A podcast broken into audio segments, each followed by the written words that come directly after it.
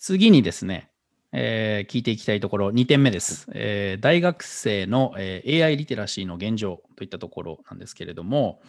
えーはい。去年ですね、えっと、政府が打ち出した AI 戦略2019というもので、えっと、高専生を含む大学生、うんうん。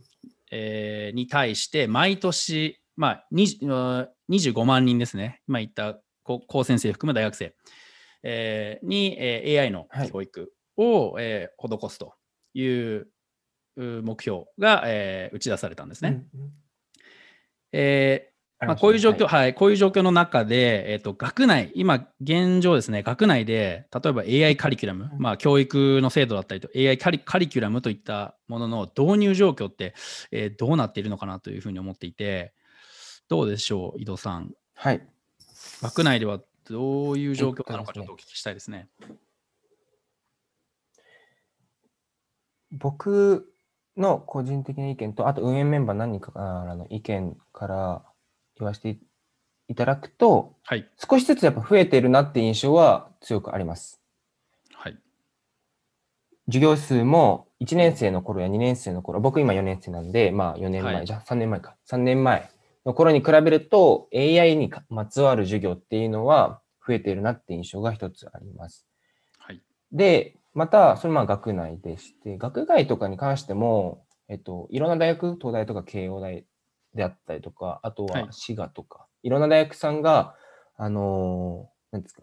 ムーク形式って言いますか、あの、大人数のオンラインの授業みたいなのを無料でこう、配布とかされてると思うんで、うん。そういった意味でも、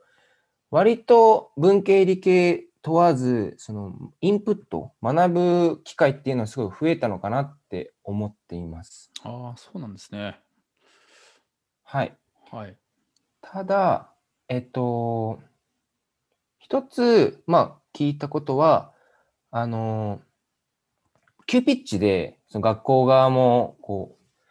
キャリカリキュラムを新しくしてるしてて、こう、AI が勉強できるように、なんか外部から先生を呼んだりとかしてるので、なんかこう、AI を学ぶ、学んで、ある程度のレベルに行くまでのパスといいますか、みはいその道しるべみたいなのがあんまり学生に示されてないなっていうのがうん共通してありました。うん。はい。例えば理系の学生で情報系とかを学ぶ学生だったら、まあ今までだったら、なんていうんですかね、えー、ウェブ系とかの勉強をしてても、先輩であったりとか先生がその辺に精通してる人が周りに多くいるので、はい。まあ、き聞いて見て習ってで成長できるみたいな先輩を見て育つってことはできると思うんですけど AI に関して言うと、やっぱ数ある選択肢の中から AI を選ぶっていう先輩も少ないですしおのずとこうどんどんどんどん聞ける人が減ってくっていうのがあるので、うん。まあ他の情報系の、えー学問に比べてうん。見て育つみたいな、なら、あのー先輩を見て育つみたいなことはなかなかしにくい。だから自分でやるしかないみたいなのは、うんまだまだあるっていうふうには感じます。はい、今の話を聞いていて、えっと、一般の大学生、まあえーシードルに入っていない、えー大学生に関しては、えーまあ、なかなか AI の専門分野を持ってる人との、えーコネコネクションというか、えっとつながりを作るのが難しいので、えっとまあ、自分で、えーまあ、個人で勉強しなくてはならないということですよね。ただあー今思ったのが、えーと特に予算はあの G 検定を持っていて、シードルに、えーと入っているえー方なので、もうどんどうん。んコミュニティの中でそういう情報をあの欲しいっていうことで、えーどんどん打ち出していけばいいと思いますし、えーかなりその中うんうで情報っていうのは、はい、得られると思っていて、かつ、あの、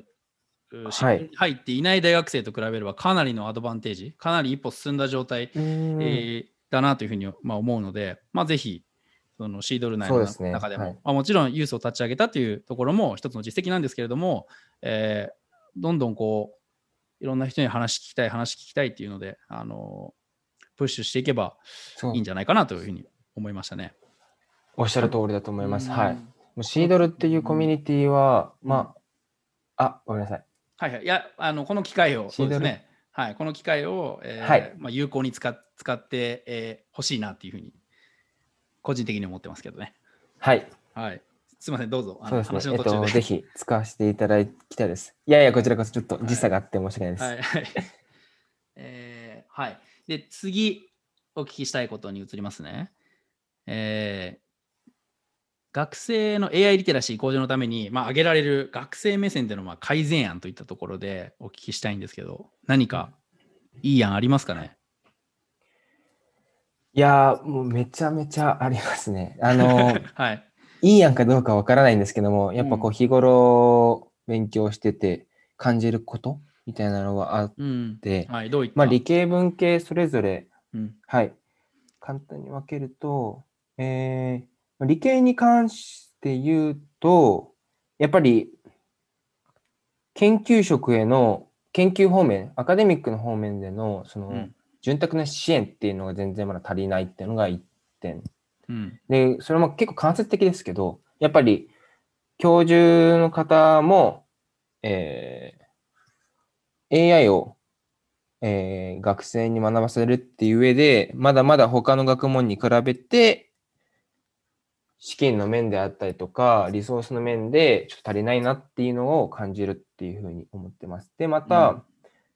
えーアウトプットの機会っていうのが少ないので、そこをもっともっと増やしてあげることが大事なのかなって思っています。うん。まあ、学内でのそので研究室であったり、はい、あとあの授業数であったり、まずそういうのをの母数をこう増やしていくと、あーまあ、す AI に関して、えーまあ、技術に関して、あのアカデミックなところに関して触れる機会が、まあ、そもそも多くなる。言いますよね。うん、そうですね。うんはい、まあ、そういった意味での、まあ、リソースというか、あのもっと多くの、えークラスであったり、研究室であったり、作ってほしいということですかね。そうですね。うんうん、はい。で、まあ、あと文系にも、これは文系にも共通すると思うんですけど、はい。えっと、例えば G 検定だったりとか、外部の、えっと、そういった検定みたいなのを、あの、なんですかね、進級の、進級の条件にするであったりとか、もしくうん。はその、まあ、これ学、全部学内になっちゃうんですけど、はい。G 検定を合格したら、うんうん。何々の単位免除であったりとか、もしくは単位プラスしてあげるとかっていうふうに AI を学ぶことが、そのよりポジティブで、より学生にとってメリットになるっていうのを、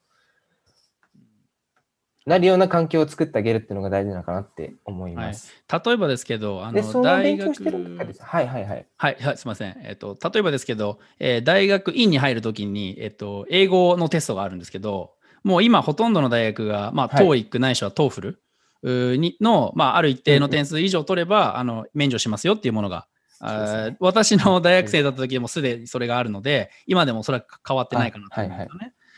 いやそういったのとまあ。そういったのと同じようにってことですよね。その AI の知識、AI の単位が。はい。あの必要取る必要がありますと、まあ、今後なっていくだろうと思うんですけれども、その中に例えば G 検定、えーを取っていれば、まあ、あなたはジェ,、うんうんジェネラリスト、えー、と基礎に関して、えーえー知識を持っている人と、まあ、見なすことができるので、この単位は免除です、みたいなところですかね。そんな感じですね。はい。はい。なんかうん、そんな感じです。はい。おっしゃる通りです。はいなんか、やっぱり、どうしても学内だけで、学内のリソースだけを使って生徒に教えるっていうのは、なかなか有名な大学とかを除けば厳しいと思うので、そういう場合は、その外部のリソースを使ってもいいんじゃないのかなっていうふうに思います。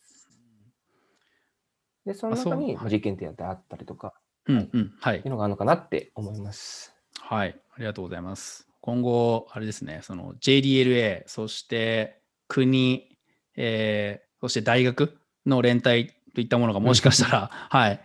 必要になってくるかも。起こったら面白いですね。はい、必はい。要になってくると思いますね。もし今の実ご実現しようとするならば。